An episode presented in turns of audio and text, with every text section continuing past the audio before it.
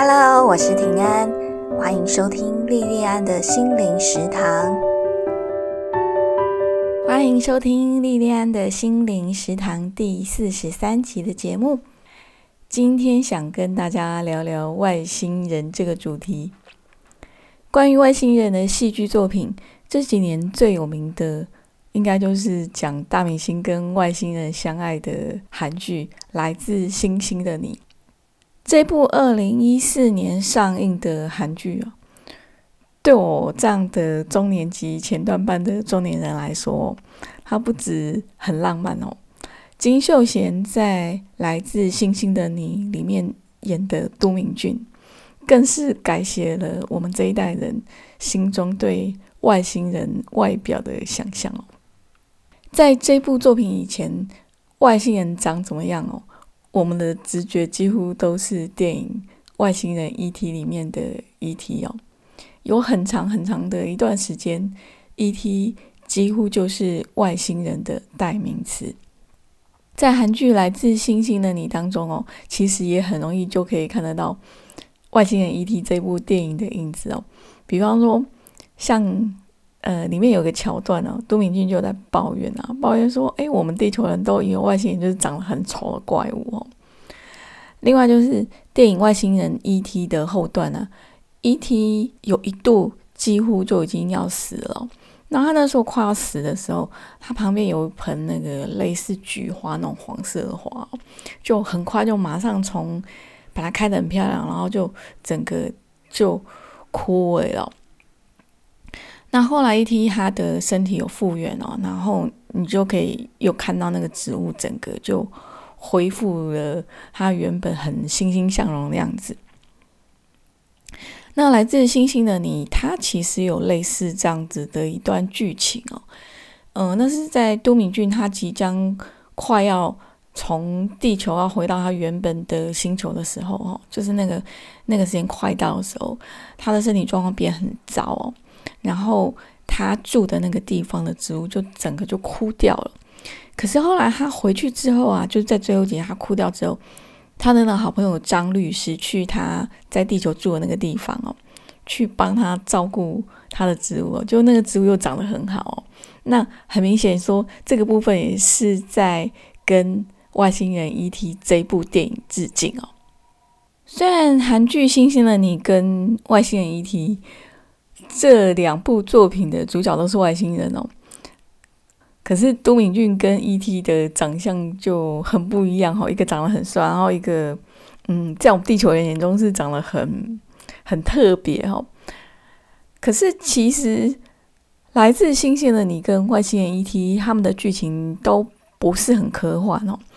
他们主要关注的焦点都在感情哦，都在地球人跟外星人之间的感情哦。那这两个作品的开场啊，都是因为某个意外，然后外星人哈，都敏俊或者是 E.T. 就被单独的留在地球上，然后呢，又因为什么什么巧合，然后都敏俊就遇见了大明星千颂伊，然后 E.T. 这部电影就是 E.T. 就跟主角哈，一个小男孩叫艾略特相遇哦，然后他们分别哈，就是杜明俊跟千颂伊，还有 E.T. 跟艾略特，就开始了一场他们心神交汇的一个很奇妙的旅程哦。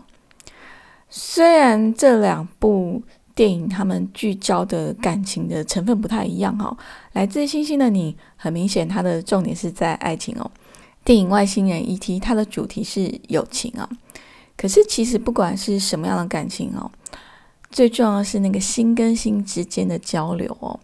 其实他们那个之间的那种情感的那个交流，都是一样非常非常的真诚，而且非常的美好哦。电影《外星人》的发想是来自于导演史蒂芬·史皮伯他小时候的想象哦。史蒂芬·史皮伯他的父母亲在一九六零年离婚哦。那父母亲离婚以后，史蒂芬史皮伯非常渴望父爱哦，他就一直想象有一个外星人可以像爸爸或是像兄弟一样的陪伴他。在电影《外星人 E.T.》里面，我们就可以看到很多他的投射，比方说，嗯，像主角小男孩艾略特，他就是一个由妈妈照顾的单亲家庭。还有艾略特跟他哥哥还有妹妹的互动，其实都有史蒂芬史皮伯小时候的影子哦。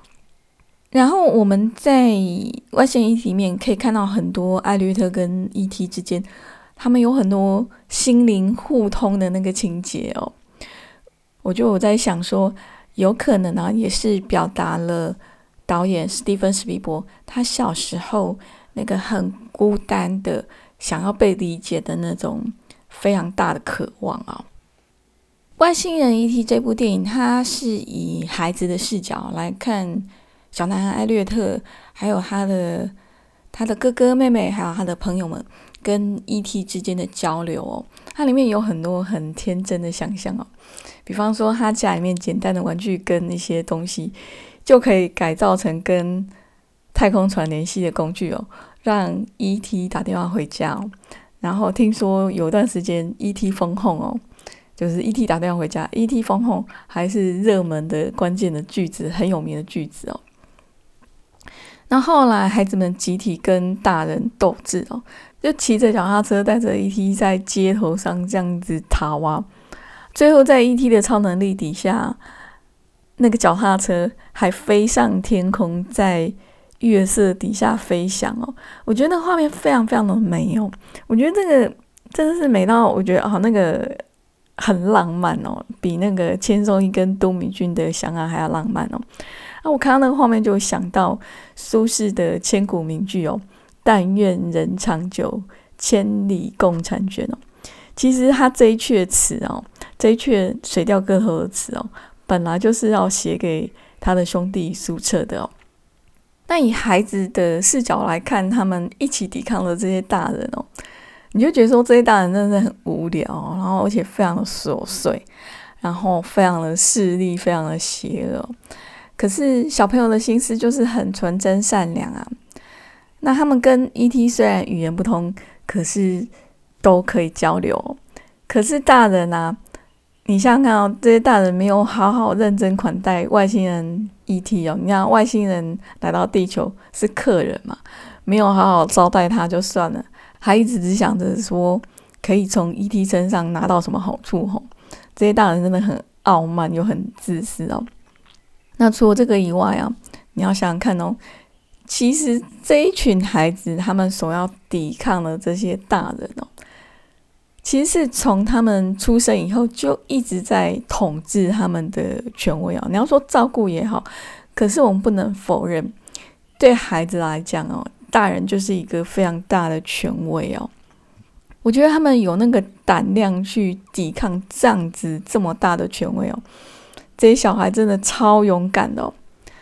那我觉得像这样子很英勇反抗威权的孩子，好以这样孩子为主角的作品哦。其实，在东方的社会里面，不太容易出现哦，因为我们东方社会大部分呢都福音权威，重视团体，然后又强调乖哦。尤其啊，外星人 E.T. 它上映的时间是在三十几年前的一九八二年哦。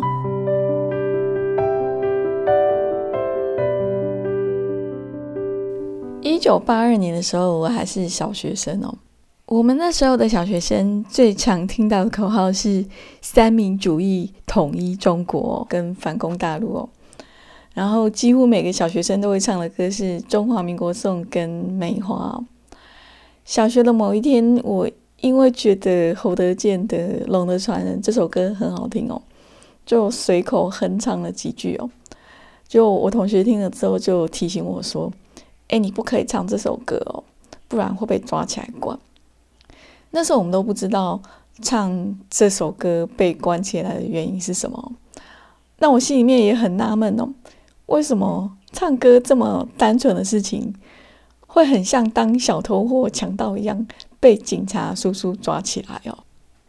国中的时候我念的是升学班哦，然后因为刚好是从我们这一届开始，我们那个。一个小地方的小学校要开始好，要有一些表现哦，所以就开始从这届开始有了第一班的升学班哦。那我念的就是那个唯一的一班哦。那我们导师啊，他他不知道看到我什么哈，我我到现在都还是不知道。然后他就去跟我爸妈告状哦，就说我很爱幻想哦。后来我就常常莫名其妙被骂，那被骂的理由都是爱幻想哦。我那时候真的觉得很冤枉哦，我都觉得说啊，我每天都很认真在念书啊，书都读不完，哪有时间去想东想西哦？而且我也在想说，那好吧，那即使真的我有去想跟书本还有考试以外的东西的话。我觉得他们管到我脑子里面的东西，好像也管太多了。我幻想是有爱到谁哦，可是没有办法哦，因为我那时候在升学班里面，我算是那种成绩一直很稳定不好的哦，而且是很不好的学生哦。那时候我们一天到晚考试，然后每次考试老师都很认真做那个排名哦，就是你的。你要看那个整个全班的那个成绩哦，都是按照你的成绩去排哦。我都很稳定的，就是在最后那几个可以找得到哦，非常的稳定哦。像我们这样子的学生哦，在升学班里面这样这样子的学生，根本没有办法去跟老师还有爸爸妈妈讲什么，他们就是用成绩来判断你就是坏学生哦，坏孩子啊。所以他们就骂我说爱幻想啊，我觉得根本就没有，而且假使真的有了，其实也没什么的的的事情哦，我也没有办法，就是只能吞下来哦。那时间匆匆一过，就很多很多年了，时间没有办法回头哦。那我长大以后回想到这一段往事哦，我有时候会很自我感觉良好的怀疑说。哎，我是不是被升学主义耽误的创作人？哈，然后我身边的很多朋友啊、同学，可能也都是被升学主义耽误的什么什么人？哦，某个专长、某个领域很厉害的人哦。我常常在想，哈，如果当时我的导师跟爸爸妈妈，假如说他们真的看到说，哎，我很爱幻想的话，然后他们看到我这个特质。会想要把我的这个特质引导到相关的专长，好好栽培，而不是说一直想要，只是想办法，哎，用各式各样的方法，只想把我的成绩搞到好的话，哈，如果他们能够把我的特质好好的栽培的话，说不一定哦，我现在在某个创意领域啊，已经是一个很厉害的人，也不一定哈。那我当时的导师跟我爸爸妈妈他们。没有这样做的原因哦，其实不是因为他们不愿意哦，而是他们没有能力哦。其实我们每一个人做出来的事情哈，都反映了你脑袋里面的东西。那你脑袋里面的东西，其实很多时候并不是由你自主决定的，我们会受很多很多东西的影响哦。那其中整个社会文化氛围的影响就很大哦。那当时的整个社会文化的氛围就好像一模一样哦，就形塑了每个大人脑袋里面的东西哦。